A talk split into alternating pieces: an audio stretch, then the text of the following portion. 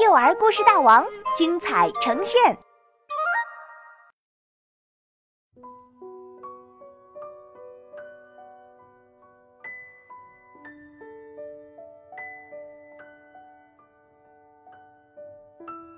一个叫叶的小妖怪下，作者田然。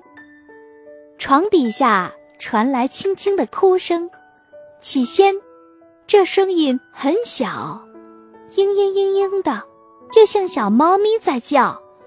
不一会儿，哭声越来越大，越来越响，感觉要把整个屋子都哭塌了一样。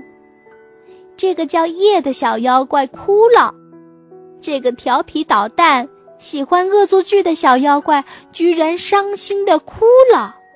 这下小米可不知道怎么办了。他对躲在床底下的小妖怪说：“你可别哭了，你要再哭，我妈妈就要进来了，那样就不好玩了。”哭声一下子止住了。没有人跟我玩，嗯，没有人喜欢我。小妖怪从床底下爬出来，脸上挂着亮晶晶的眼泪和鼻涕。这个哭哭啼啼的小妖怪，看上去真滑稽。你没有好朋友吗？小米问。没有，小妖怪轻声说。小米开始有点同情这个叫叶的小妖怪了，他放下手电筒，拍拍小妖怪的肩膀说：“我可以做你的朋友，不过现在你该回家睡觉了。”可是我睡不着。这个叫夜的小妖怪可一点儿也没有离开的意思。每到夜晚我就睡不着，可是。大伙儿都睡着了，我一个人挺没劲儿。我想找朋友玩儿，所以，所以……说到这儿，小妖怪的声音渐渐小了下去。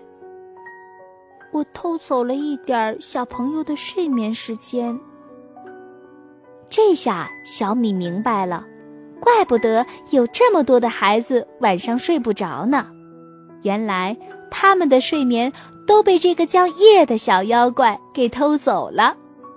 小妖怪把这些睡眠都藏在森林深处的一座小木屋里。小米和小妖怪来到木屋前，小木屋鼓鼓的，刚打开门，很多很多的睡眠就滚了出来。小朋友的睡眠都是软软的、轻轻的、香香的。就像棉花糖一样，小米偷偷舔了舔，还真有点甜丝丝的呢。就这样，还回去吗？等一下，小米突然有了一个好主意，他把小朋友的睡眠捏成各种各样的形状。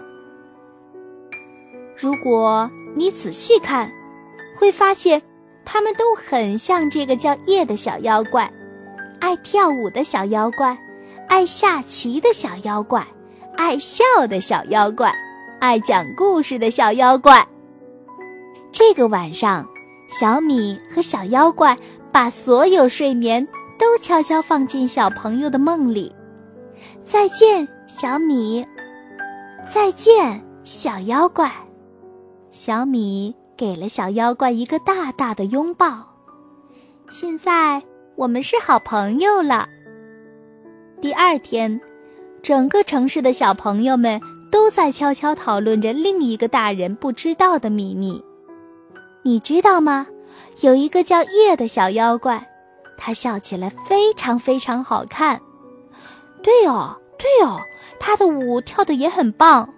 不对，不对，他明明最爱跟我一起下棋的。到了晚上。